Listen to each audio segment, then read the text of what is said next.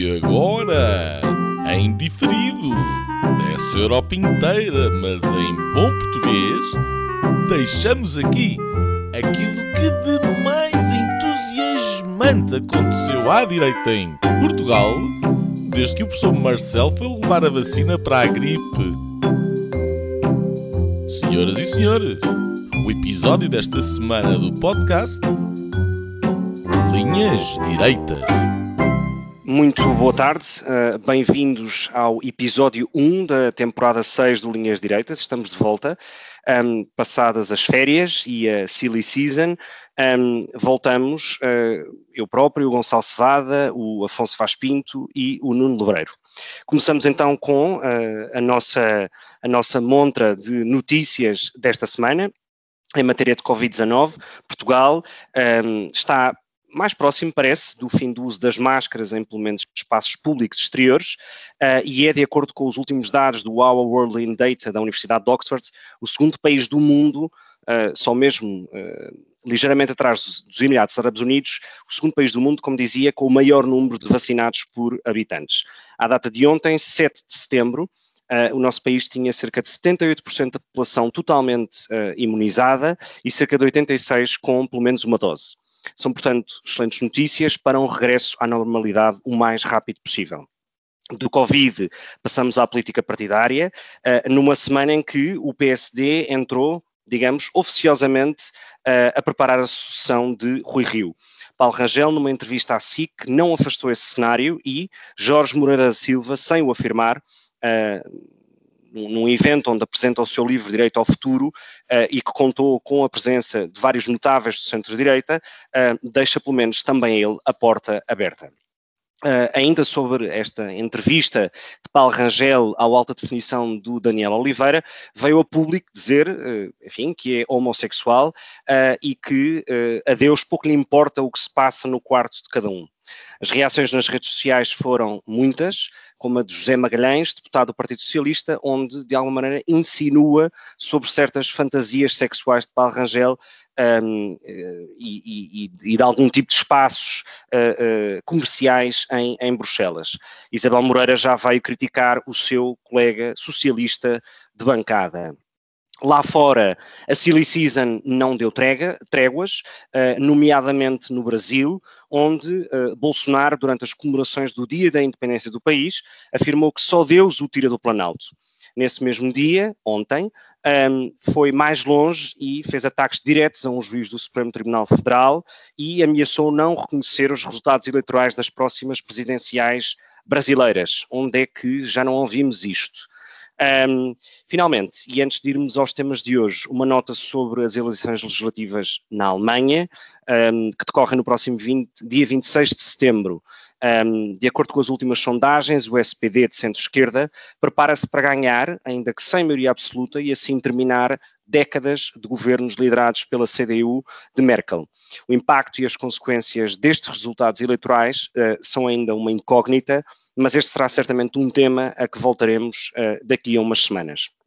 Para já, uh, e antes de entrarmos nos temas que nos trazem hoje, uh, enfim, uma pergunta muito rápida aos dois. Começo por ti, Nuno. Um, algum destaque sobre a Silly Season que acaba de terminar? Oh, oh, olá, vocês dois, Gonçalo, Afonso, aos nossos ouvintes. Eu, antes de, de, de responder à tua pergunta, tenho que fazer um, um, como é que se diz, um, uh, um, um, um registro de, de, de, qualquer coisa, quer dizer, de opinião, ou uma declaração. Uma declaração, quer dizer, tem que fazer uma declaração de, de distanciamento em relação àquilo que foi o, noticio, o, o registro noticioso de Gonçalo Cevada, no qual não me revejo, eh, e que não é noticioso, é um exercício de opinião, está no direito dele, mas que não é notícias e que foi isso que ele apelidou. E, portanto, nós aqui no Linhas Direitas não damos notícias, fazemos opinião. Ele fez a opinião e a qual eu gostaria de me distanciar, sem entrar em debate, mas de distanciar profundamente uh, num registro de interesse particular. Para bem, Alguma notícia de, ou facto em concreto? Mental, para bem da minha sanidade mental, uh, em particular com a questão brasileira, mas eu acho que nós vamos ter oportunidade de debater a questão brasileira, mas quer dizer, eu já não, não tenho paciência sinceramente, não tenho paciência para este registro unilateral e, ter, e estar em linhas direitas e ouvir a, a, a, repetir aquilo que a SIC ou a RTP ou o público diz, que é claramente faccioso e um lado da, do argumento, é, é, algo que me encanita. Portanto, uh, começo por aí. Uh, relativamente àquilo que, tra que trazia da Silly Season, também re reverte para, para. Eu acho que aquilo que saiu da Silly Season, uh, além de ter saído do armário, além daquilo que saiu da Silly Season, foi o Paulo Rangel. E não foi por ter saído do armário.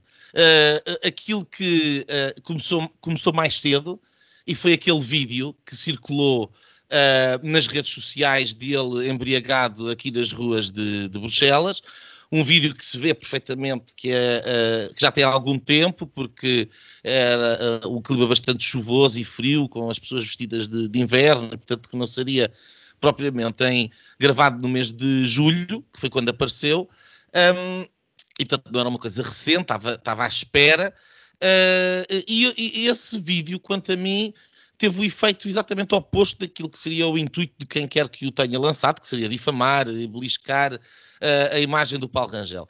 E, e, e também funcionou de candidatura.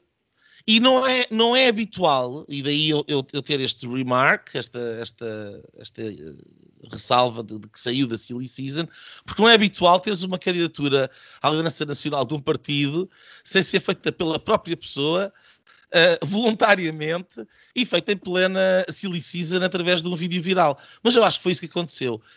Um, e depois, no final das férias aparece esta entrevista. Durante o tempo das férias ele, ele teve em inúmeras câmaras uh, multiplicado. Aliás, como Nuno Melo no CDS, aparecem até juntos bastantes vezes nas coligações, candidaturas de, de coligação do PSD e do CDS.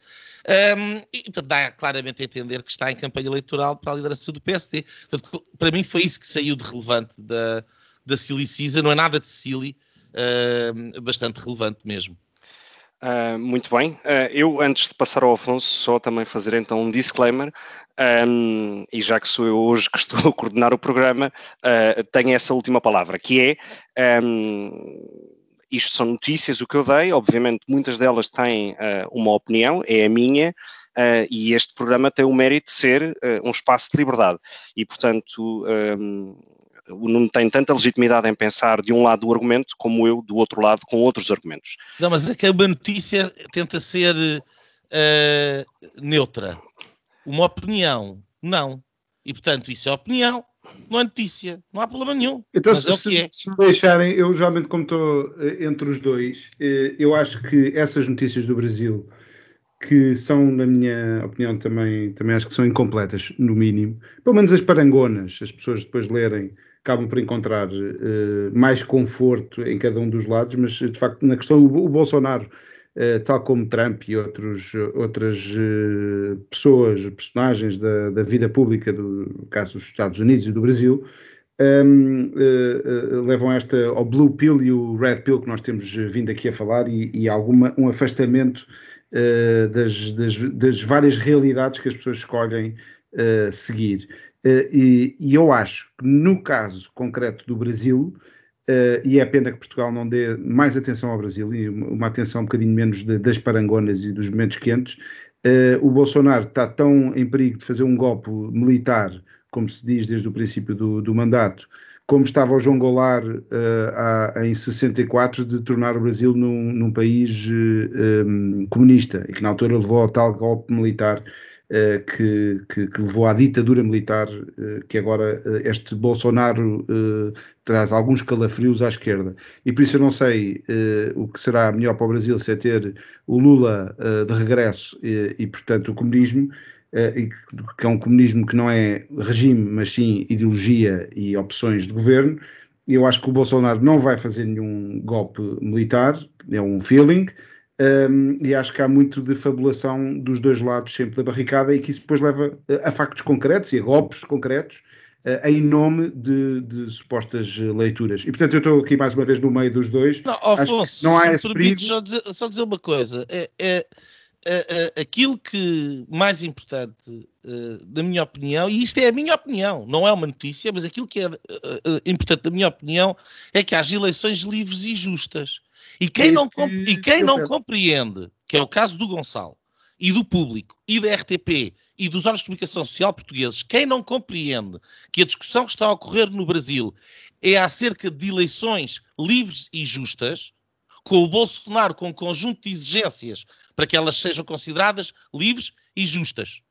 Nomeadamente o facto de poder haver aquilo que deixou de acontecer nos Estados Unidos, que é de chain of custody do início ao fim dos votos que são feitos em máquinas eletrónicas. Portanto, ele quer calcular que não haja o mesmo problema que aconteceu no, nos Estados Unidos. E do outro lado, há um conjunto de exigências que entendem que são melhores para haver eleições livres e justas. E, portanto, a discussão é esta. Querer transformar isto numa discussão entre Bolsonaro vai ou não vai fazer um golpe militar é por isso simplesmente não levar em consideração aquilo que de facto está a acontecer, que é uma disputa tremenda no, no, no, limiar da democracia sobre a própria regra de funcionamento da democracia. Isso é que é aquilo que é relevante. E já, já agora, deixa-me só, deixa só clarificar então uma coisa que é, eu imagino que esta seja a tua nota da Silly Season, certo? Só para, enfim, orientar os nossos ouvintes. Uh, Afonso. Não, a minha nota da Silly Season era um bocadinho na, na, na pegada aqui do, do que está a acontecer no PSD para aquilo que foi dito também nas notícias eh, sobre o regresso ou não do Passos Coelho, que sempre que ele aparece, apareceu em mais uma protocandidatura que é do Jorge Moreira da Silva. Um, a candidatura não era o lançamento de um livro, mas já se percebeu que estão os movimentos todos uh, tectónicos a mexerem de, no PSD para o day after das eleições um, eh, que, é, que é aquela declaração que o Passos diz entrar no evento e que diz que o futuro, uh, que, que o caminho é para a frente, e disso saíram uma série de notícias. Uh, uma delas dizia o futuro não é com passos, um, e que ele só dizia que o caminho era para a frente, ou seja, como quem diz que não, não, não está interessado. Eu acho que ele de facto não está interessado neste momento, não, não o retira completamente, uh, não é uma negação. Aliás, nós já tivemos, até juntando os dois temas, fazendo aqui o ciclo perfeito, eh, porque Bolsonaro fala de Deus e de só. De só isso está na manchete hoje do público. Uh, o que descontextualizado pode querer indicar que ele vai fazer uma ditadura. Uh, mas que é aquela referência do Marcelo Rebelo de Sousa que dizia que nem que Deus deixe a terra se candidata, candidataria ao PSD. Cristo, Cristo, Cristo. Nem que uh, Cristo, na, Deus na pessoa é, é, de Cristo. É a mesma coisa. A mesma coisa. e portanto, e, e, mais tarde ele candidatou-se, obviamente passado tipo uma semana ou duas, ele disse isso ao Expresso na altura, continua a falar com o Expresso, aliás, tem sido outro dado da, da Silly Season. É eu achava que quis fazer o Balsemão e o Marcelo e a cosquice toda que anda para aí. De, de, Também, de... essa é a minha nota final, é a minha nota final. Ah, está, está, está a antecipar. Mas Bom. pronto, era essa, esse apontamento. Uh, eu acho que mais do que o Rangel, acho que foi uma feliz eh, frase da Helena Matos, sobre esta questão da homossexualidade do, do Paulo Rangel, que era que a direita tem que sair do armário e não o, propriamente a questão da, da opção sexual. Um, eu diria que é o PSD que tem que sair do armário e, e, e afirmar-se na, na, cena pública uh, que, da qual se arredou nos últimos anos. Muito bem. Uh, antes de passarmos então ao nosso tema gordo, digamos assim, ao nosso tema principal de hoje, um, que é, enfim, a situação política em Portugal, com o mote das autárquicas, um, fica só a minha nota da Silly Season, é um livro que, que li uh, em, agosto uh, e que vem um pouco na sequência das próprias vossas linhas, um, estas linhas iniciais, que é, o livro é da, jornalista da RTP, Daniela Santiago, é correspondente em Madrid já há vários anos, e que, um, e que se intitula A Tempestade Perfeita, como a extrema-direita regressou à Península Ibérica, e que faz, um, enfim, pega em vários aspectos que são muito utilizados eh, nos programas eleitorais do Chega e do Vox, compara um pouco a origem destes partidos, a estrutura destes partidos, a mensagem política destes partidos, um, e que, e e que alerta para os perigos deste tipo de mensagens e das consequências que elas trazem.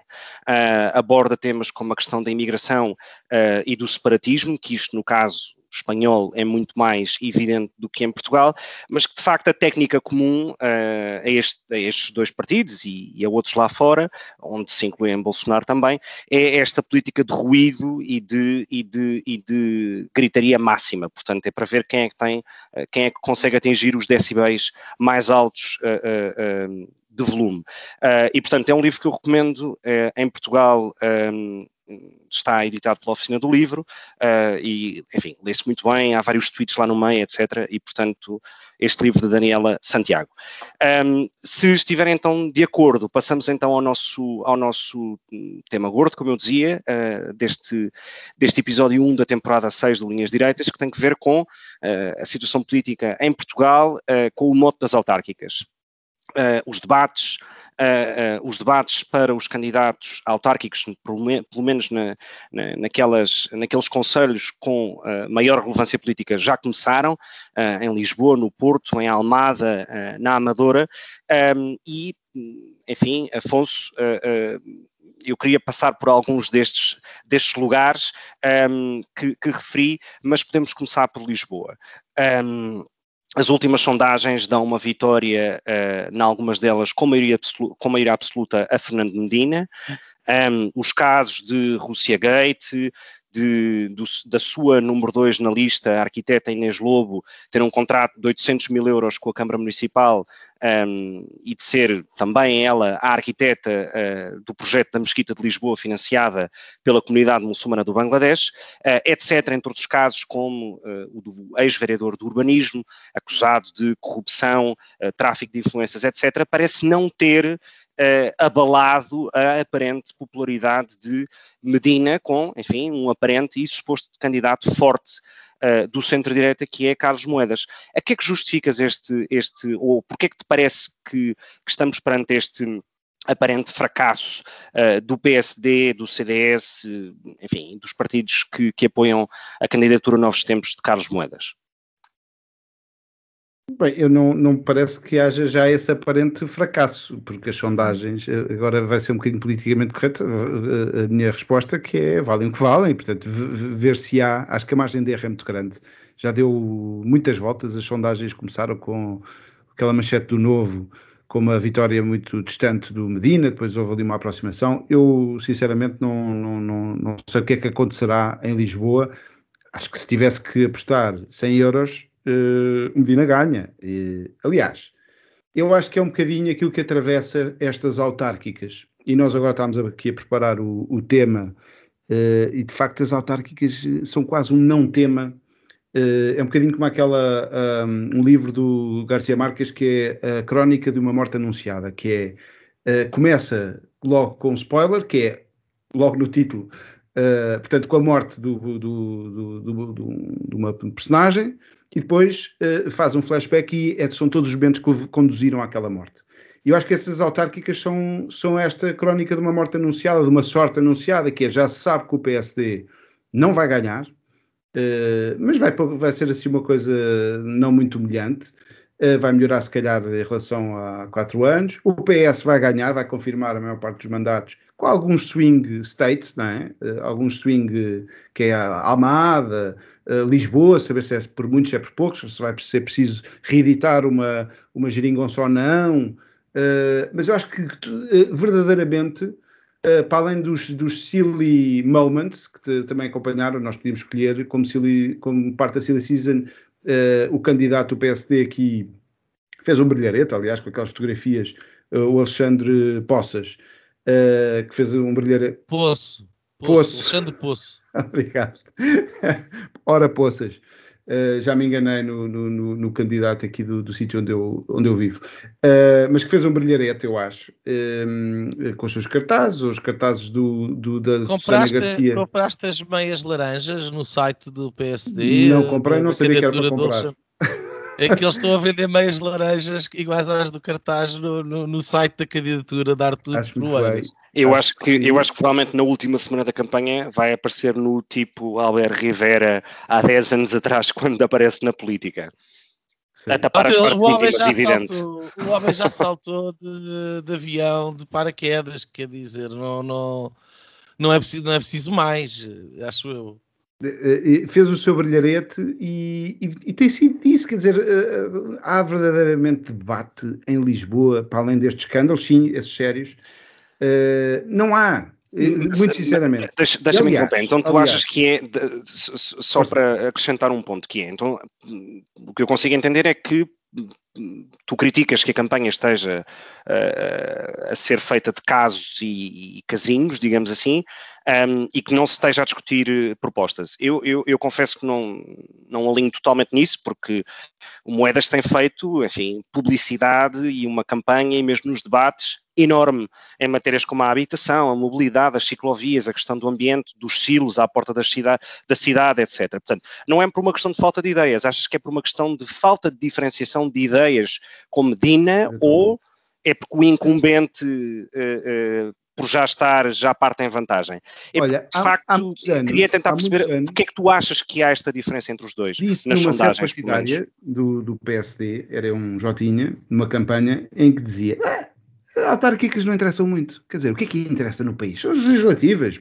É um jovem, uma análise assim um bocadinho eh, de facto aos partidos interessa. Ele veio logo uma bronca de, um, de, uma, de, uma, pessoa do partido que não, isto é a coisa mais importante que existe, são, são as autárquicas. Para os partidos é, para o país não é.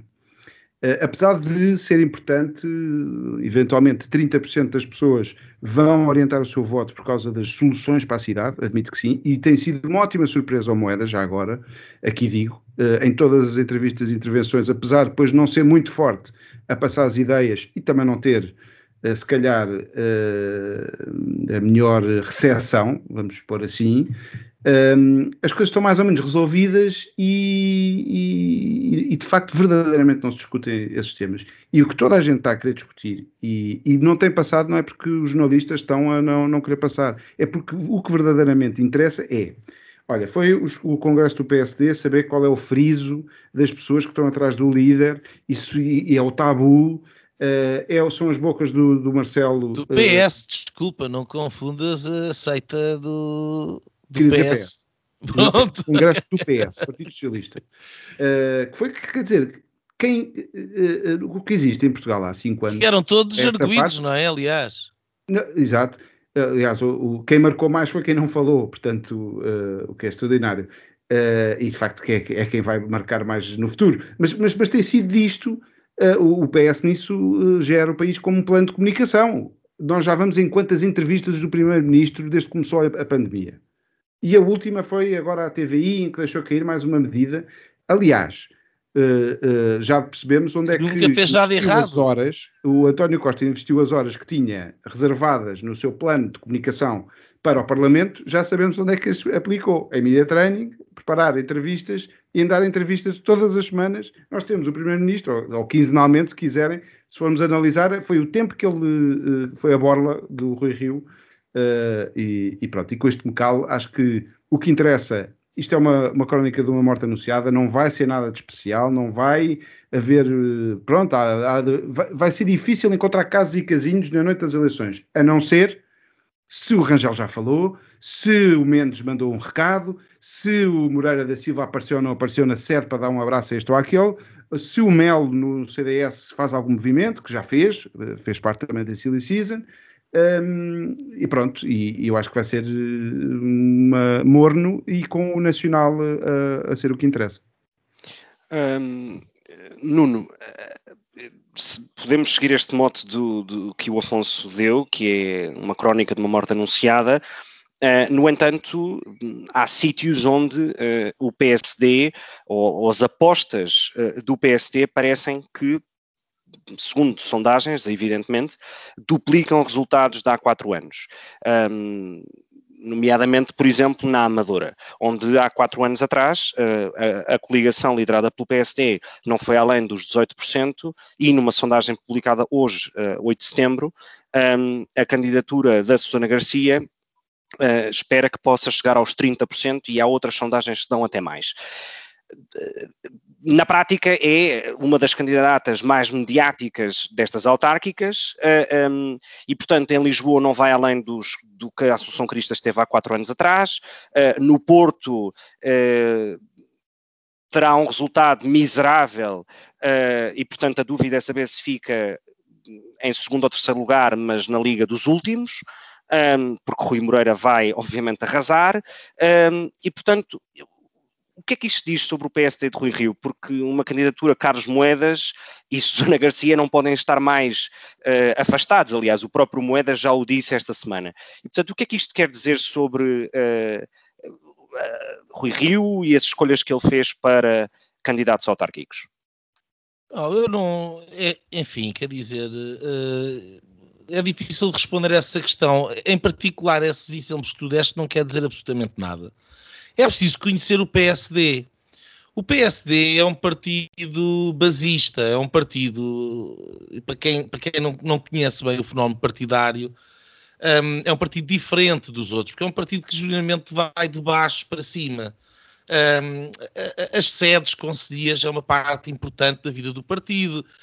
Aquilo que o Afonso dizia há pouco, quando alguém lhe deu na cabeça a dizer que as, as autárquicas são as mais importantes, e são para a grande maioria dos militantes do PSD, as eleições autárquicas fecham o corolar de um ciclo político de quatro anos, porque são nessas eleições que eles vão disputar os seus lugares, que vão disputar os seus programas e que vão tratar da vida das, das suas cidades. E, portanto, são eleições que são, obviamente, são importantes e são importantes para o partido.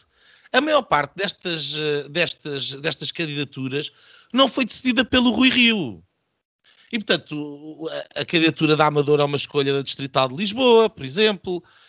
Um, e, uh, e, portanto, uh, uh, estás a dar um exemplo de uma coisa que está a correr bem ao PSD, na qual o, o, único mérito que o Rui Rio tem é de não ter estragado. Ao contrário de outros sítios onde foi estragar, como por exemplo em Coimbra. Portanto, em Coimbra. Pedro uma Santana Lopes. Em Coimbra, nem foi questão do Pedro Santana Lopes, mas, mas, mas que é na Figueira da Foz, mas sim, mas em sim, Coimbra, uma, uma candidatura do Nuno Freitas estava a ser planeada um, há, há quatro anos pelas estruturas locais e que por isso simplesmente foi vetada e destruída pela direção nacional do partido. E, portanto, esse resultado em Coimbra vai ser da responsabilidade do Rui Rio. Um, é claro que no Porto, onde podia ter tentado resolver as coisas e, e, podia, obviamente, ter tentado fazer as pazes e uma ligação com o Rui Moreira e fazer ali uma qualquer coisa, que se não fosse o, Rio, o, Rui Rio, eh, fosse outro líder do PSD, eu imagino que teria sido possível unir a direita com o Rui Moreira. Eh, não vejo nenhum problema para não o fazer no Porto. E o Rui Rio também não foi capaz de o fazer. E, e em Lisboa tem o Carlos Moedas, que, que vale por si próprio, uh, que vai ser avaliado por si próprio, que vai ter um resultado por si próprio, uh, e cujo único mérito do Rui Rio é de facto não ter uh, vetado, ou, ou, ter permitido, ou ter ido buscar e pronto, enfim, quer dizer, é óbvio que se o PSD ganhar Lisboa, se Carlos Moedas ganhar Lisboa, o Rui Rio vai ter parte desses, desses louros. Uh, mas se perder, garante que ele vai ser o primeiro, em cima do púlpito, eh, do palanque, ou do púlpito, que aquilo às vezes expressa homilia, mas uh, em cima do palanque vai fazer exatamente a mesma coisa que fez ao Paulo Rangel nas eleições europeias. É dizer, o candidato é o Carlos Moedas, não era eu. Portanto, e portanto, tu achas que já há condições para uma espécie de cortejo fúnebre antecipado de Rui Rio? Eu acho que há condições para isso há muitíssimo tempo. O, aliás, toda a liderança do Rui Rio é um cortejo fúnebre. Uh, não é outra coisa a não ser isso. uh, uh, e eu estou plenamente convencido que as eleições autárquicas vão dar exatamente a mesma coisa que, que, que, que os outros atos eleitorais que o Rui Rio disputou até agora deram uh, uma, um, um, resultado historicamente baixo para o PSD uh, e o, o, Rui Rio a contar vírgulas em cima do palanque a explicar como é que o resultado não é assim tão mau.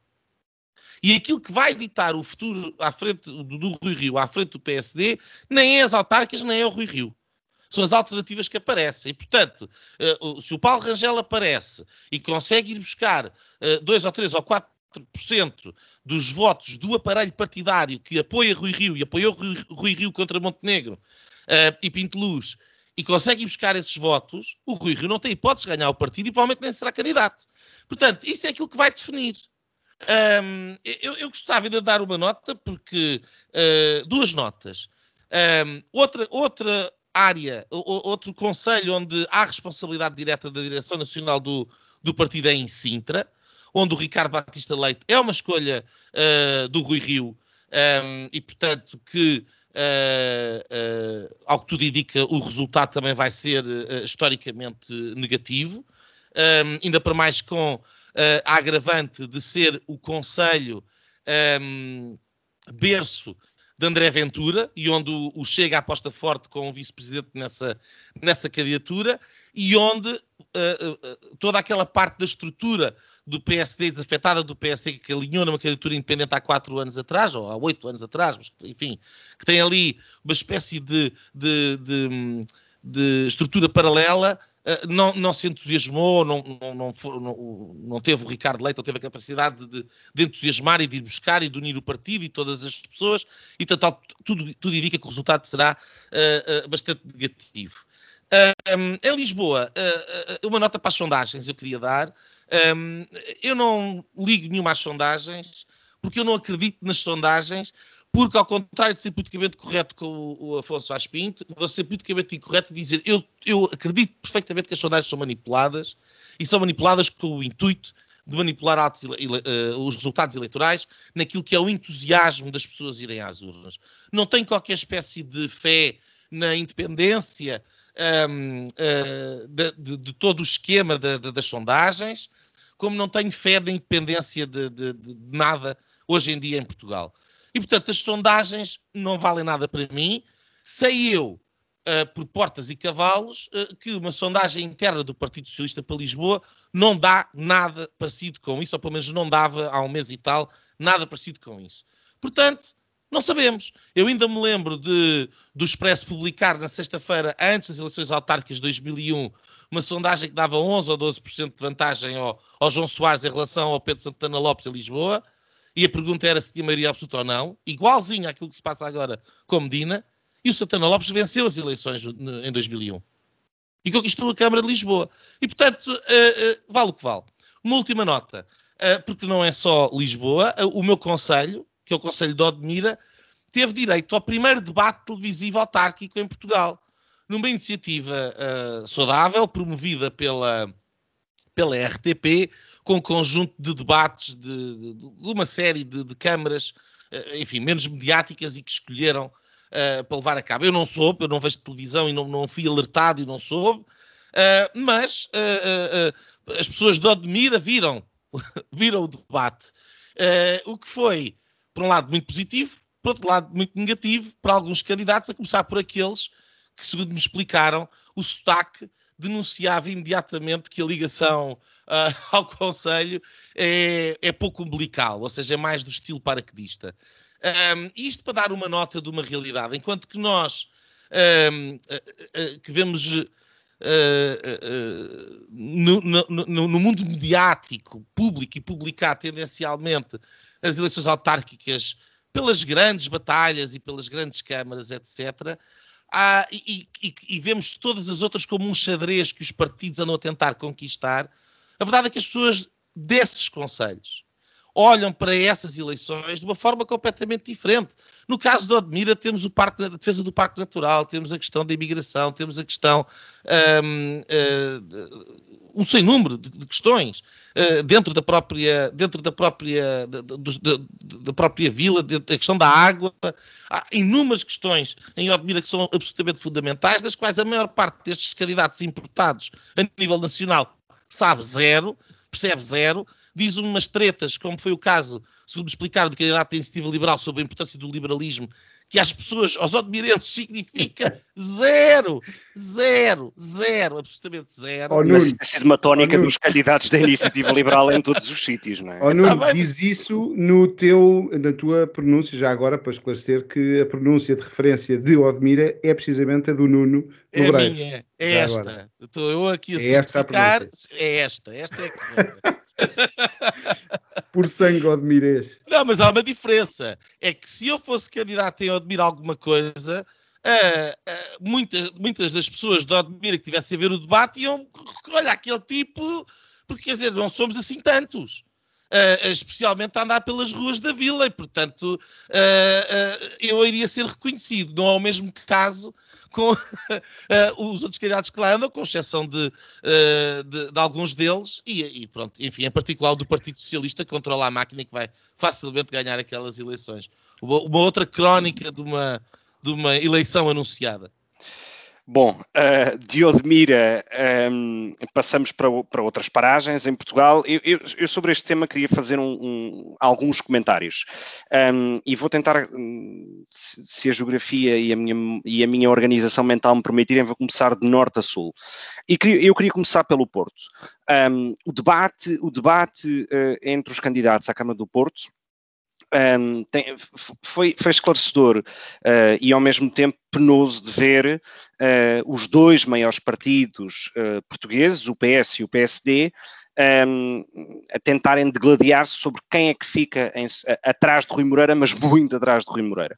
Aliás, uh, eu, contrariamente ao Nuno, eu uh, confio nas sondagens, acho que as sondagens são um excelente indicador para organizar uma campanha eleitoral e aquilo que no caso do Porto se prevê, e é comum em todas elas, todas as sondagens, é que PS e PSD não vão sequer eh, juntos conseguir ter mais votos do que Rui Moreira sozinho. E eu acho que isto cria um problema uh, eh, um, ao espaço do centro-direita uh, daqui a quatro anos, quando Rui Moreira atingir os 12 anos de, de mandatos e, portanto, a limitação de mandatos, que é o, qual é que é o pós-Rui Moreira, que é que personagem, que figura daquele espaço político uh, é que terá hipóteses de conseguir digamos, uh, uh, manter esses votos e esse, essa, essa massa de votos uh, que Rui Moreira tem hoje ehm, daqui a quatro anos. E isso é uma dúvida que eu coloco porque os Rui partidos que apoiam, porque os partidos que apoiam Rui Moreira, o CDS e a Iniciativa Liberal, quer dizer, bem ou mal, não têm uma implantação local tão significativa. E, pelo visto, o PSD teve enormes dificuldades em encontrar um candidato. Portanto, Paulo Rangel não quis e uh, uh, vai uh, o desgraçado. Já se do, percebeu porque é que não quis. Do senhor é? Feliz, Já evidente. Se percebeu porque é que não quis. Não, sem dúvida. eu também não quereria no, no lugar dele. Mas, e, portanto, eu acho que isto é uma questão interessante e que não tenho ninguém, ninguém a comentar. Depois, uh, relativamente a Lisboa, uh, há uma frase, há uma frase que, que, que, o Jorge Moreira da Silva disse esta semana na apresentação do livro, que é, temos uma tendência, e os jornalistas e a comunicação social, uh, os programas de debate político, etc., têm uma tendência enorme e um apetite enorme para discutir politics e, portanto, a, a fulanização da política, em vez de discutir as policies. E, de facto, Carlos Moedas tem sido uh, uh, alguém que tem combatido isso uh, todos os dias, em que opta por falar de policies e onde as explica de maneira muito clara, em vez de centrar a discussão na fulanização. E é evidente que, como disse Jorge Moura da Silva, é muito mais fácil discutir se é o Paulo Rangel ou, ou, ou, o Rui Rio ou o Passos Coelho do que discutir as medidas em concreto. Um, eu confesso que não sei o que é que Paulo Rangel pensa sobre uh, o ambiente, a energia nuclear, uh, a questão dos refugiados e da imigração, não sei. No entanto, sei aquilo que Jorge Moreira da Silva pensa sobre isso e Carlos Moedas sei o que pensa sobre isso. Isto para dizer que esta infantilização que existe hoje em Portugal de discutir poucos temas e discutir poucas políticas para discutir mais a felonização de quem as uh, propõe, uh, é uma coisa grave para a democracia, porque estamos claramente a, a estupidificar o, o, eleitorado e isso é mau. Um, depois uma nota, uh, uma nota uh, muito breve que é, ehm, é extraordinário que uh, André Ventura, no caso do Chega, se queira apresentar com, enfim, eh, uma suposta candidatura muito forte, de uma personagem conhecida e que talvez até pudesse uh, seguir um pouco o estilo Susana Garcia, mas vimos isso no debate de todos os candidatos em Lisboa, que no Graciano é claramente um erro de casting, portanto teve que ir com a cábula e, portanto, uh, o Chega não aquece nem arrefece na campanha de Lisboa e bem. Um, e, e, por fim, uma nota. Uma nota até eh, aqui, uh, até aqui tens, não, é uma nota sobre. falar do Chega. É, é, é uma nota sobre, sobre o debate, que me, parece, que me parece, evidentemente, que foi um fracasso para, para o Chega. Um, e, e, portanto, um, um, uma nota sobre uh, o, o pós-eleições, porque acho que esse é um debate que vamos aqui ter várias vezes, certamente, uh, mas que me parece interessante. Eu, eu há pouco dizia que um, não sei o que é que Paulo Rangel pensa sobre uma série de questões, como disse, da energia nuclear, aos refugiados, à questão do ambiente, qual é que é a relação ou o papel que ele vê da globalização, o posicionamento internacional de Portugal e da União Europeia, não sei. Não sei, honestamente não sei, porque de facto Paulo Rangel ultimamente tem aparecido um pouco uh, entre casos e não se sabe muito bem o que é que ele pensa sobre muitos destes assuntos. E o seu adversário, aparente que se posicionou dias depois, Uh, da tal entrevista ao Alta Definição, que é Jorge Moura da Silva, é tudo o contrário. Ou seja, tem uma posição muito clara sobre que relação é que o PSD deve ter com o Chega no pré e no pós-eleições, tem uma posição muito clara sobre energia nuclear, sobre ambiente, sobre renováveis, uh, sobre refugiados, sobre globalização. E, portanto, é alguém que talvez não seja mais conhecido do público em geral do que Paulo Rangel, não tem, enfim, o destaque, uh, porque de facto é alguém que tem uma vida fora da política e que quando deixou de ser ministro uh, não precisou da política para isso. E tem muitas ideias muito claras sobre as tais Policies. Eu confesso que fiquei muito curioso para, para ler o livro que ele lançou esta semana, uh, tanto que já o encomendei para ver se consegue chegar ao Luxemburgo, rapi ao Luxemburgo rapidamente, um, mas acho que seria importante uh, passarmos a discutir mais essas policies e menos a partir de elite e a partir Eu disso acho que os existe ouvintes, entre a colonização das os pessoas. ouvintes da iniciativa liberal que seguem linhas direitas eh, estão com o coração despedaçado, porque uh, isto, há aqui um, um flerte e um enamoramento uh, do, do Gonçalo Cevada para com um, um proto-candidato à liderança do PSD, quer dizer, que vai É- é- é- deixar órfãos. uh, Também notei. Ah, Estás Também enganado, mas sabes porquê? Porque acho que é um candidato que claramente a iniciativa liber- liberal apoiaria sem qualquer tipo de problema. Nenhum, aliás. Desapareceria, se calhar. São, É. são muito alinhados, ou assim. desapareceria. Se isso for verdade, o que eu não acredito, porque o Jorge Moreira da Silva é tudo menos liberal, hum, eh, isso, isso, eh, só demonstra também porque é que eu nunca apoiaria o Jorge Moreira da Silva para a liderança do PSD. Ah, de- pronto, ah, Verdade. esclarecido. Até nisso vamos discordar. Já, Não, claramente. certamente. eh, Primeiro, olha, o que primeiro me parece já, exciting, aliás. não vai, não vai ser candidato sequer. Pronto, talvez. Eu estou a dizer que, se- Eh, no caso, se fosse um protocandidato, Não, evidente. mas o- olha, o, o Jorge Moreira da Silva, olha, um pequeno exemplo ah, ah, prático e até pessoal. Ahm, eu faço parte da mailing list da plataforma para o crescimento sustentável do Jorge Moreira da Silva há muitos anos. Uhum. Aliás, eh, fiz parte eh, de- de- do grupo fundador de- da parte de teoria política, etc. Faço par- fiz parte desse grupo, já não faço, eh, a, a partir do momento da fundação dessa, dessa plataforma. Desde aí, estou, isto já foi há muitos anos, apesar de muito afastado, continuo a receber os e-mails. Ahm, e, e, portanto, volta não volta, recebo e-mails do Jorge Moreira da Silva. O último que eu recebi, precisamente a anunciar o lançamento do seu livro, dirigia-se a mim como car, arroba, amiga, arroba. Eh, e isto para mim diz tudo. Ba- para mim basta-me este pequeno exemplo. Foi certamente um erro ortográfico. Não, não foi um erro ortográfico nenhum. Já foram dois. O convite também vinha destes, nestes moldes. E acho que qualquer pessoa. É um Ahm, convite inclusivo. Exatamente. Mas isso é o género de coisa que para mim não, não funciona. Não alinhas. eu não, eu não, não recuso-me a esta colonização cultural por parte da esquerda, da qual o Jorge Moreira da Silva é um bom exemplo. E depois, nas todas as suas policies, tu estás aí a, a enaltecer, e é muito da nossa divergência entre nós os dois, entre mim, Nuno e, e- e- e tu, Gonçalo, Uhum. é, é- é este partido de Davos. Eh, o Jorge da Silva Ah, é Davos. isso claramente, o mais É possível. Davos, É o World Economic Sim, sim. Forum, é Build Back Better, que aliás Exatamente. ele transformou e pôs as cores do Build Back Better no símbolo da plataforma de crescimento sustentável, o que para mim é mais do que suficiente para deixar de, de pertencer a essa plataforma. E, hum, a- a- e- e- e se queres ir discutir o que é que é o Build Back Better, é é muito simples, basta ir ler o livro do presidente do, do World Economic Forum a explicar o que é que é o Stakeholder Capitalism, que é o, o COVID-19 da Great Reset, um, e basta ler esse livro para compreender que o, o que o que o Partido de Davos, e o World Economic Forum e o Build Back Better representa é socialismo apenas que uh, Bom, mas, globalizado. mas isso não deixa de ser, isso não é um facto, é uma opinião também, não é? Não, exatamente, mas é uma, é uma opinião de quem foi ler o livro. Duvido que o tenhas feito, porque se tu fores ler o livro COVID-19 da Great Reset e fores ver os papers, como eu estive a ler, os eh, quatro ou cinco position papers que o World Economic Forum produziu, eh, precisamente a propósito eh, do COVID-19, do Great Reset e do Build Back Better, e eu fui lê-los e li-os a todos, vai chegar à mesma conclusão do que eu. Repara, eu, Que é eu, socialista. eu, eu- nada, é eu- socialismo transnacional. Eu, eu, eu, eu, eu, eu, a propósito disso, e de maneira muito rápida, eh, eh,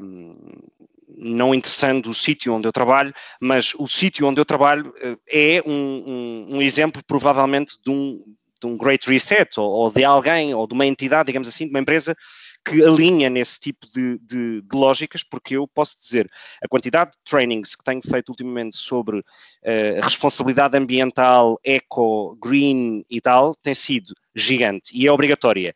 Uh, e isto demonstra que, de facto, e portanto, eu se calhar sou uma vítima dessa lavagem cerebral que tu acusas uh, que, que Davos faz. Mas eu sou feliz assim e portanto não e por isso é que eu gosto do Jorge Moreira da Silva. Pois, uh, fazer parte do mesmo culto. Chama-lhe o que quiseres. Não, mas Bom, nós devemos ter uma discussão Uh, e era um bom episódio, e lança aqui o desafio. Devemos ter aqui uma discussão sobre o Great Reset e o Build Back Better, porque é provavelmente de, de, dos movimentos com maior impacto uh, nas nossas vidas nos próximos anos, porque a transformação uh, do, do, poder tradicional um, ehm, dos governos para estas plataformas uh, mistas, que junta uh, entidades públicas, NGOs e, e ONGs, neste caso, desculpa, em português, um, ehm, e, e, grandes multinacionais, e, e, junta numa coisa que têm em comum. Um, ehm, o, o, a ideia de que uh, o capitalismo deve ser reorientado por uma ideia de bem, de bom capitalismo uh, e depois explanam qual é essa ideia de bom capitalismo. Uh, e, uh, e, e, só este facto, e este facto em si mesmo, é suficiente para nós descortinarmos aquilo que é a diferença entre o sistema livre e plural, aberto, que é onde a ideia da boa vida é uma responsabilidade de cada indivíduo, para passar para uma outra, outro sistema global, onde uh, uh, todos os órgãos de comunicação social, as grandes empresas de comunicação social, a Big Media, a Big Tech, a Big Pharma, a Big Tudo e a Big Government e a Big NGO, todas elas concordam com uma determinada ideia de bem e daquilo que é a boa sociedade e aquilo que é o bom capitalismo. Para, para ser justo, né? para, para, para, ser justo, para, para ser, deixa-me fazer uma coisa, para ser justo nesta análise. Se não te faz tremer nas tuas pernas, não te podes dizer um liberal, lamento. Susana Garcia foi citada aqui mais uma vez. Para ser justo nesse debate, implicaria que os três, de facto, fizéssemos esse estudo exaustivo e, portanto, eh, não te vou dar mais segundos para falar sobre isso, porque terias sempre vantagem, uma vez que já o leste. Um, as autárquicas se... são tão importantes, tão importantes, tão importantes, nós já passamos aqui política interna, silly season, olha, bola de habitação, bola de se o túnel se faz mais um túnel. túnel As ciclovias da Almirante é Reis, é, etc. E já estamos nas grandes questões globais. Isto Olá, é... então, mas, então, em Lisboa não é isso também? Olha, aliás, o próprio, o eu aliás acho que o próprio Carlos Moedas é Davos boy. E, é verdade. E, e, e isso é que eu também gosto tanto do Carlos Moedas, não é? O grande problema é que as grandes bandeiras do Medina e do Moedas não divergem assim tanto porque fazem parte desta mesma ideia da Smart City, de, de, de enfim. Mas, enfim, do digital, é, etc. É, mas é, há diferenças ao nível autárquico, acho que as coisas não são tão, não são tão graves e, e, e de certa forma Uh, aí eu não, não, não vou entrar, fico pelos méritos de, das propostas de cada um. Agora, quando estamos a falar de e-governance global, é óbvio que sim. Já Bom, agora, só, se... só para Força. fechar e para baixarmos um bocadinho mais à terra, há bocado falou-se aí de, de, na Silly Season e depois outra vez sobre o Paulo Rangel e os vídeos e a questão do, do homossexual e que ele estaria a limpar caminho. Uh, e que se tem falado muito de que isto vem tudo do PSD, do Rui Rio e a malta que já estava a preparar uma campanha negra quando os grandes especialistas em, em, em, planos de comunicação são precisamente o PS que consegue, o, o António Costa conseguiu e está a conseguir, uh, e agora de forma muito mais clara, fazer aquilo que o ilusionista faz, que é pôr um congresso com o friso lá atrás, que é para olharem, nunca olharem para o, para o mágico, olharem para ali para, um, para, uma manobra de diversão. Uh, e tem sido muito essa a nossa discussão. Por isso eu concordo ali com o Nuno de, de, de um dia dedicarmos esse, uh, esse um tema mais profundo. Uh, meus senhores, se vos parece, viajamos então de Portugal para um lugar igualmente pouco seguro ou pouco recomendável, que é o Afeganistão. Uh, ópio. apesar, apesar de já não estar, digamos, na ordem do dia e de já não abrir manchetes nem telejornais, um, acho que o Guardian é provavelmente o único jornal online que ainda coloca o Afeganistão como notícia de primeira página uh, há vários dias. Um, uh, acho que me parece que é um tema importante e, e, e por isso trouxemos ao, ao, episódio 1 desta temporada 6 do Linhas Direitas. Um, Nuno, um, enfim, o Afeganistão tem uma particularidade, ou a intervenção militar do, dos Estados Unidos e dos aliados e da NATO no Afeganistão tem a particularidade que é, uh, salvo erro, foi a primeira e única vez até hoje na história da NATO que o artigo 5 do, do tratado da NATO uh, é invocado um, e, portanto, é uma espécie de. Uh, é a vingança do pós-11 de setembro. 20 anos depois, o Afeganistão o governo de Ghani no Afeganistão caiu em três dias. Um, os talibãs tomaram poder. Uh, a minha pergunta é, ou melhor, são duas perguntas, que é, valeu a pena e haveria alternativa a, a, a esta saída que, segundo Joe Biden, momento irónico, um, foi um, uh, um tremendo sucesso. Ah, claro que havia alternativa a alternativa foi aquela que o, o, Donald Trump desenhou e que estava implementada um, e que tinha permitido uh, a, a, a, estabilidade no Afeganistão com zero mortos norte-americanos nos últimos, não sei se são uh, uh, três anos. Eu posso agora estar aqui a incorrer em erro, mas Já é são é uma década para aí. Não, não, não, não, não, não, não. Estou a falar de aus, ausência de mortos norte-americanos. Portanto, o Donald Trump fez um, um, um, acordo, conseguiu, numa coisa que foi bastante criticada na altura, pela, naturalmente, como tudo aquilo que o Trump fez, uh, criticado pela comunicação interna social internacional por ter sequer falado um, com os representantes do, dos talibã, mas a verdade é que conseguiu um, um, um equilíbrio, conseguiu que, uh, sob pena, e ele veio a explicar isto agora em entrevista, uh, o acordo passava pelo pressuposto que não estavam proibidos de atacar os, os, um, os Estados Unidos, não seriam bombardeados aqui, ali e acolá, uh, e portanto eles cumpriram, um, e, e, conseguiu reduzir para um contingente de 2.500 uh, soldados no Afeganistão, uh, sem mortos. Portanto, os Estados Unidos não tinham saído, mas a situação estava completamente controlada e o Afeganistão estava numa situação muito melhor que aquela que está agora. Um, e, portanto, em resposta à tua pergunta, é óbvio que sim, que era possível fazer de maneira diferente. Um, aquilo que o Joe Biden faz, que não é o Joe Biden que faz. Quer dizer, quem, há, quem acha que o Joe Biden faz alguma coisa uh, está a escapar desde logo uh, o que se passa nos Estados Unidos. O Joe Biden não faz grande coisa. Uh, talvez aqui ou ali tenha, tenha espaço de manobra para querer fazer isto ou querer fazer aquilo, se lhe ocorrer e se lembrar mas uh, em regra geral não faz nada. Uh, e portanto o Joe Biden, uh, ou a administração Biden, serve os interesses que levaram, enfim, à sua eleição, com as devidas ressalvas, porque precisamente continua a decorrer a, auditoria a essa, a essa ata eleitoral.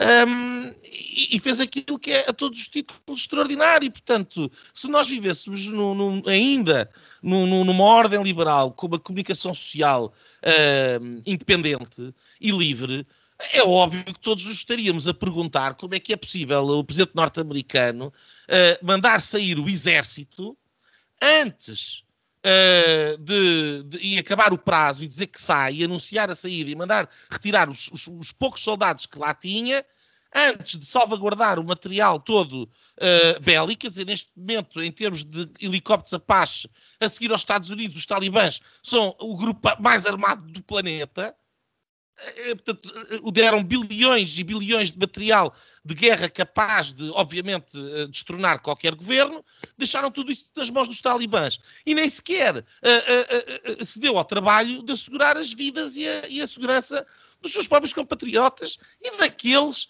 como eles trabalharam. Isto é, é repulsivo, é imoral.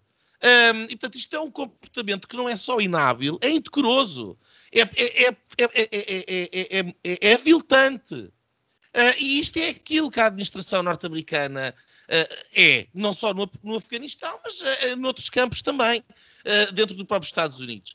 A questão é, quem ganha? Quem ganha com o vazio de, de poder e a tomada dos talibãs do, no, do poder no Afeganistão? E a resposta é simples. Ganha a China. Ganha a China. Os talibãs já anunciaram o acordo estratégico, a parceria estratégica com a China. O Afeganistão tem a maior reserva de lítio do planeta, que no contexto de Build Back Better, Green New Deal, tudo isso, Gonçalo Doroteu Cevada, sabes muito bem a importância que uma estratégia do lítio tem, e portanto o Afeganistão está para o lítio como a Arábia Saudita está para o petróleo, uh, e neste momento os Estados Unidos abdicaram uh, desta maneira absolutamente aviltante e vergonhosa, um, e puseram nas mãos da China. E, portanto, quem chama Beijing Biden ao Joe Biden fala com uma razão e as suas ações, uh, as suas ações simplesmente confirmam. Uma outra nota. Uh, aquilo que, que a administração americana fez foi deixar nas mãos todos os seus uh, aliados deixá-los nas mãos. E, a portanto, minha pergunta ia, aliás, nesse sentido, agora para o Afonso. Uhum. O, o, o, então, eu, eu, digo só rapidamente, quer dizer, quem é que neste momento vai confiar que a administração Biden não honra os seus compromissos? Como é que uma Ucrânia se vai posicionar perante a Rússia? Uh, quer dizer, como é que os adversários estratégicos da ordem liberal, digamos assim, uh, vão atacar os pontos fracos dessa mesma ordem liberal, que obviamente estavam seguros pela palavra uh, dos Estados Unidos a administração Biden destruiu todo esse legado uh, em poucas semanas. Portanto, uh, é um momento a todos os títulos absolutamente triste e gravíssimo. Uh, Afonso, uma, uma da, das críticas mais, que, grande parte de, dos governos europeus e, portanto, dos demais países da NATO uh, uh, vai no sentido daquilo que o Nuno acaba de dizer. Um, as mais fortes vieram do Reino Unido, portanto, é insuspeito, nesse caso, por ser um, o parceiro estratégico dos Estados Unidos. Um, Uh, e quem assistiu, como eu, a partes do debate na, na, no House of Commons de ex-primeiros ministros, como a Theresa May, ou de deputados do Partido Conservador inglês, um, Uh, dir-se-ia que estamos perante, uh, enfim, críticas ferozes a um, um, a um inimigo ou, ou, certamente a um não aliado do, Reino Unido. Um, outras críticas vieram de França, etc. Mas isto, é, é, as maiores críticas que surgiram foi na total descoordenação política, por um lado, do ponto de vista da mensagem e do ponto de vista logístico, é evidente, uh, logístico e militar, um, até, que parece, até que ponto é que te parece que uh, uh, as declarações que Joe Biden faz quando vem à Europa antes do verão, que é um estilo um pouco tipo America First, mas ao contrário, portanto, da US Amer America, America um, Last. E portanto, e, portanto a, a crítica parece justa esta crítica que os aliados clássicos dos Estados Unidos fizeram a esta retirada estratégica, esta retirada uh, militar, perdão.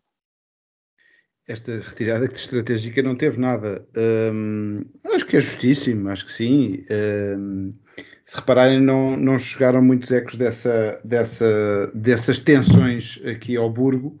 Se calhar estávamos preocupados com outras coisas, mas os, os assuntos americanos são sempre tratados um bocadinho com os pés.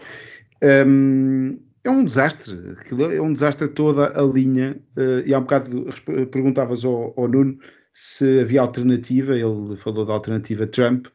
Um, quer dizer, o, o, próprio Biden veio dizer que a alternativa daria o mesmo resultado, ou seja, a alternativa de ficar mais tempo um, e não sair assim daria o mesmo resultado que seria uh, uh, e, e, tentou não, não, que não houvesse baixas.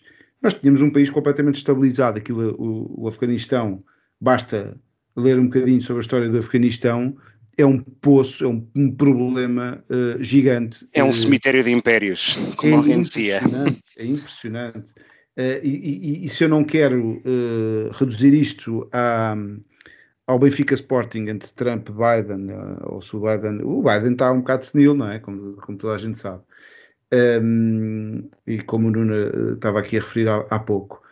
Também não podemos entrar no os talibãs são os maus e os outros são os bons.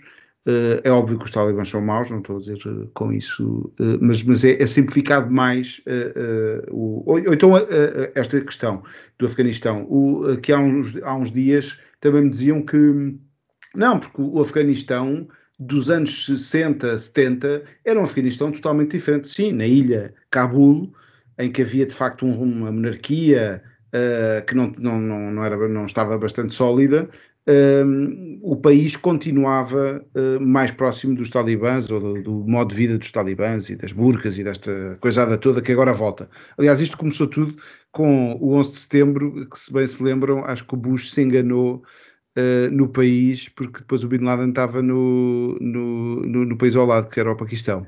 Uh, mas havia esta, esta relação com, com, com de proteção. Uh, e Ou talvez sabia, a questão é que o Paquistão é uma potência nuclear e isso faz toda a diferença. Também, ou vá, claro, e interessava uh, também acabar com, com, que, os talibãs estavam no, no seu auge de, desta maluquice, das burcas e da destruição de estátuas. Um, eu, eu digo-vos uma coisa, isto tudo remete-nos para o, para o 11 de setembro, tem graça que um, eu estava em Moçambique uh, no 11 de setembro, as pessoas sabem todas onde é que estavam no, olha, no 25 de Abril, ainda não estava cá, mas no 11 de setembro estava em Moçambique, onde vi aquela, e as pessoas sabem todas onde é que estavam nesse dia. Uh, e também estava, um ano depois, estava curiosamente onde agora há também um problema com terrorismo, que é no norte de Moçambique, em Pemba, onde vi uh, nas ruas, é uma zona maioritariamente muçulmana, um, eh, algumas pessoas que tinham umas t-shirts com o ataque aos, uh, ao, World Trade Center. E, portanto, um, isto para chegar aonde? Os Estados Unidos, ao retirarem desta forma, e a tal There's no alternative do, do Biden, uh, claro que há alternativa. Os Estados Unidos continuam na Somália, continuam noutros sítios com bases e com presença que suporta um, uh, enfim, pelo menos mantém a, a, posição dos Estados Unidos. Um, no caso da Somália é mesmo só uma base, uh, mas uh, noutros locais mantém o, o e, e, nestes dias falou-se muito da, da queda do Império Americano, portanto não se falou na altura do Trump, fala-se agora que supostamente seria uma fase nova do, dos Estados Unidos, liderança outra vez do, do mundo inteiro, afinal estamos a falar da decadência do, do, desse império. E essas críticas que tu estavas a falar dos, dos, aliados é que ficam preocupados com esta, com esta saída uh, de Pirro, porque lançam um sinal gravíssimo dos próximos passos que os Estados Unidos vão dar no tabuleiro internacional. E, e, isso é que é grave. Se podia ter sido com menos, de forma menos aflita ou não, acho que não é discussão. A discussão é daqui para a frente o que é que se pode esperar dos Estados Unidos. Estão completamente em piloto automático e, e completamente cegos porque não têm liderança. Bom, eu, eu, sobre esta questão, eu partilho grande parte das críticas uh, que fizeram.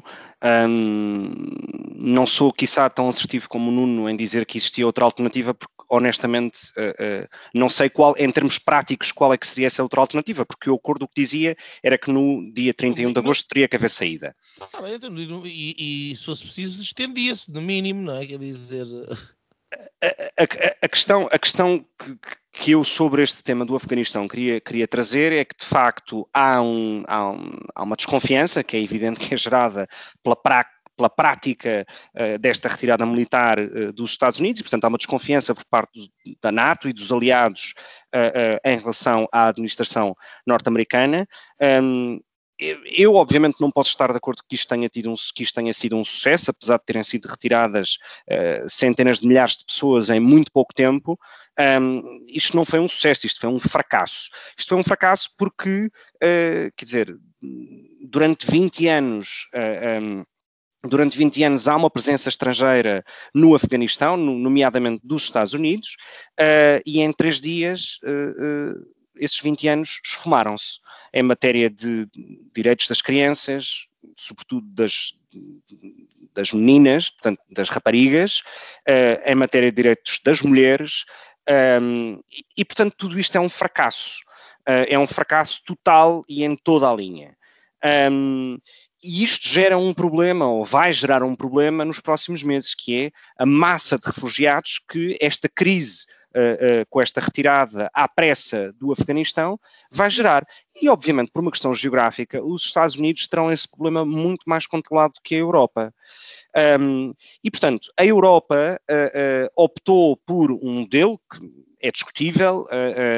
eu confesso que não pensei muito no assunto, para ter uma opinião muito clara, mas o que a Europa vai fazer é o que fez, na, ou, ou parte do que fez na questão dos refugiados uh, sírios, que é uh, atirar dinheiro para países Uh, que fazem fronteira com, com, o espaço da União Europeia uh, e, e, que esses países, no fundo, com esse dinheiro, controlem essas, uh, essas ondas de refugiados. Ora, isto cria uma pressão política e diplomática gigante.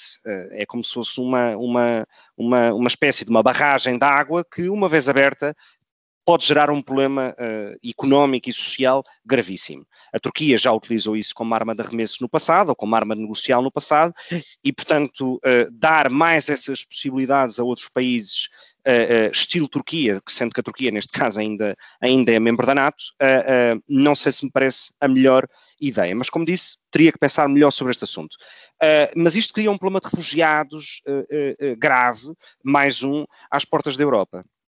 Uh, e é evidente que muitas destas pessoas são cidadãos afegãos que, que colaboraram com uh, uh, as forças internacionais e que não podem ser deixados ao abandono. desde, enfim, julgamentos sumários que foram feitos imediatamente ao momento em que os talibãs chegaram ao poder, uh, quer dizer, portanto, isto é, isto é surrealista. E quando hoje vejo o alto representante da, da política externa da União Europeia, Borrell, vir dizer que a crítica que faz ao governo do Afeganistão e que, portanto, com isso não pode haver diálogo com a União Europeia, é o facto de não ser um governo uh, uh, diverso e inclusivo. Quer dizer, vamos ser práticos, o Afeganistão tem problemas muito mais reais e concretos do dia a dia das pessoas. E uma nota final sobre uh, uh, uh, as reações a, esta, a este episódio lamentável de fim de Silly Season, que foi a crítica acérrima de todos aqueles que criticaram a saída do Afeganistão apressada, e bem, um, pela questão dos direitos das mulheres e das minorias raciais e étnicas e, e tudo mais, e religiosas, mas ao mesmo tempo foram aqueles que uh, vieram para a rua uh, na altura, há 20 anos atrás, protestar contra a entrada e uma intervenção militar no Afeganistão. Portanto, não deixa de ser extraordinário que estas pessoas uh, adiram uh, ao debate sobre os direitos humanos, que parece que uh, não lhes importava muito há 20 anos atrás. E, portanto, é, é, é lamentável esta saída, é lamentável a forma como, como, como, como foi, como aconteceu esta retirada militar, um, e isto cria um problema, uma dúvida uma outra que é a Europa eh, precisa de uh, uh, organizar-se numa resposta alternativa à própria NATO e da sua própria defesa, que hoje não tem.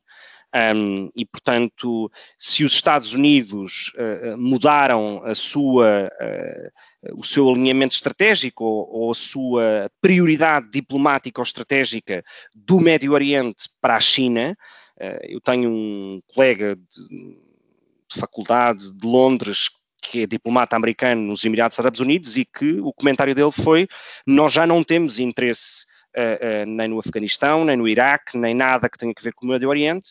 A preocupação é, neste momento, a China.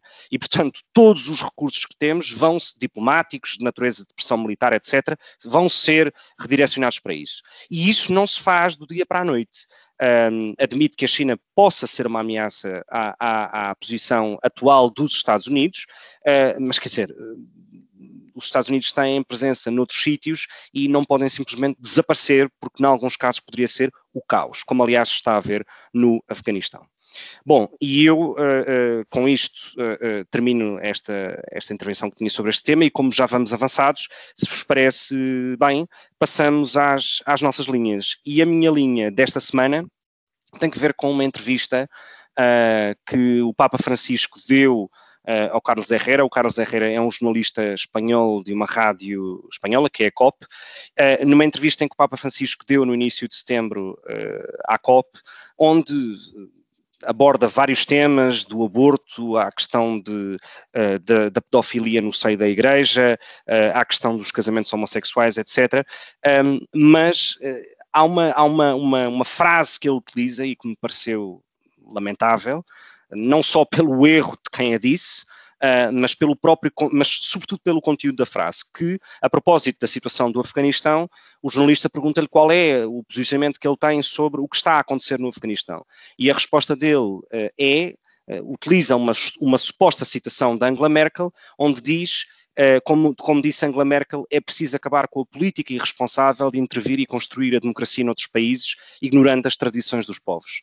Isto não é uma frase de Angela Merkel, é uma frase de Vladimir Putin, que o Papa uh, uh, diz ser de Merkel, enfim, obviamente depois vem, vem, vem a correção, mas o conteúdo da frase não deixa de ser lamentável que seja dito por um Papa, que é, independentemente dos horrores que possam acontecer noutros sítios, de violações de direitos humanos que possam acontecer uh, em determinadas geografias do, do globo, uh, o Ocidente deve uh, ficar sentado no divã a assistir em direto, e que não tem que ver com isso, porque há que respeitar as tradições desses povos. Ora, este relativismo uh, cultural em relação a valores muito concretos sobre a vida humana, uh, tão simples quanto isso, sobre a liberdade, etc., parece-me lamentável que tenha sido dito por um Papa numa entrevista em 2021.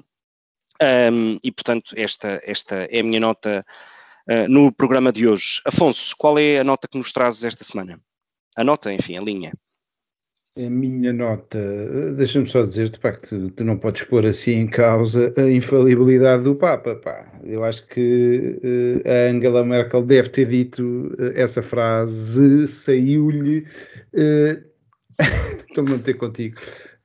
Um, mas pronto, era só para te dar aí uma, uma, um caldo porque não, não, se o Papa, é, é, sabes, não, é sabes não, não tem que vir aqui para, para, para linhas é, para baixo. É, é que sabes que muitas vezes nós acusamos a esquerda, e bem, uh, de relativismo moral em relação a uma série de temas, uh, e isto vindo de um Papa parece-me extraordinário. Ou seja, quer dizer, eu, eu honestamente. Eu, eu, eu, de 0 a 10, eu de 0 a 10, ao desempenho deste Papa, aqui para fazer uh, uma homenagem ao Afonso Vaz Pinto, de 0 a 10, ou de 1 a 10, a minha, a, a minha avaliação de, de, de, do cargo do Papa é menos 5. A minha é, eh, estamos numa de pontuações 10. Papa, 10 pontos. A minha posição é, é positiva, é, mas, olha, mas com não, isto. É muito, é muito negativo. Eu acho piada a isto porque o Afonso retorce e retorce, porque ele não, não, não pode estar aqui a debater a questão do Papa. Mas a verdade é que o Papa é um agente, hoje em dia, político, com opinião constante, e eu estou 100% de acordo com aquilo que o uh, Gonçalo Cevada uh, aqui trouxe. E portanto, uh, para a linha do Gonçalo de 1 a 10. Estamos 10. de acordo. Dizem os dois, Papa, os dois talibãs anticatólicos. Olhem, Força, uh, Afonso. Além do Papa merecer o meu 10, porque é o Papa, um, a, minha, a minha linha também 10 pontos eh, para Francisco Pinto Balsemão e pelas memórias que animaram, e estou a animar, ainda não as li, é um grande e caro. Já, tinha esquecido, leste já? Ainda não, ainda vou ler os papers todos sobre o Build Back Better e todos os debates do Parlamento Inglês. Uh, se não chegar ao burnout, uh, leio o Pinto Balsemão. soube hoje que são 27 euros. Portanto, quem me tiver a ouvir, se quiser dar-me presente, eu faço antes agora, no entorno de Natal. Mas, uh, mas, mas, mas, é uma figura que, importante na comunicação social uh, portuguesa, na, que é independente uh, e que, que totalmente. nós começámos o episódio com, com o Nuno Lebreira a distanciar-se de uma coisa que o, que o Gonçalo disse e eu distancio-me agora do que o Nuno disse há pouco. é muito bom o que ele fez na, na comunicação social portuguesa, através do Expresso, através da SIC, um, também uh, através da sua participação no PSD, já antes disso na ala liberal, com Francisco Sá Carneiro, José Pedro Pinto Leite, um, e portanto 10 para o Pinto Balsemão e por uma vida cheia, e que estou muito curioso de ler aquele livro cheio de intrigas e cheio de, pormenores, e portanto 10 para o Pinto Balsemão. Muito bem. Nuno, uh, tens a, a honra de fazer este fecho hoje. Bem, a minha. Obrigado, Gonçalo. A minha, a minha linha é relativamente simples. Uh, tem a ver com a capa do Correio da Manhã, que eu estou aqui a, olhar, uh, e que diz que no último ano o preço de eletricidade triplica, ou triplicou. Uh, acho que todos nós sentimos nas contas, e estas são as questões que interessam aos portugueses. não é o Chega, não é o Ventura, não é tretas de politiquice, uh, explica como é que os portugueses vão viver num mundo em que a eletricidade continua a aumentar da maneira como vai aumentar. E porquê é que vai continuar a aumentar? Basta ver como uma das razões para o aumento do preço da eletricidade uh, tem a ver com uh, as cotas de CO2. E, portanto, um, esta, é, toda esta estratégia de, do Green New Deal é muito bonita no papel, é muito bonita no, no jornal público, é muito bonito nas TV, uh, na carteira dos portugueses e no preço da eletricidade vai ser uma tragédia. E o que é que os dirigentes políticos uh, portugueses têm a dizer sobre isso e como é que pensam lidar com esse problema? Uh, esses são outros 500 que eu ainda não vi ninguém, ninguém referir.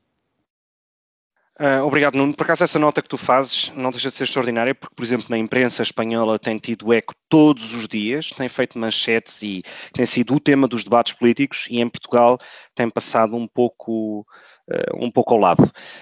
bom, e com, com esta nota, espero que ainda tenham eletricidade para uh, nos ouvirem na próxima semana, porque cá estaremos para o episódio 2 da temporada 6 do Linhas Direitas. Até lá e uma boa semana.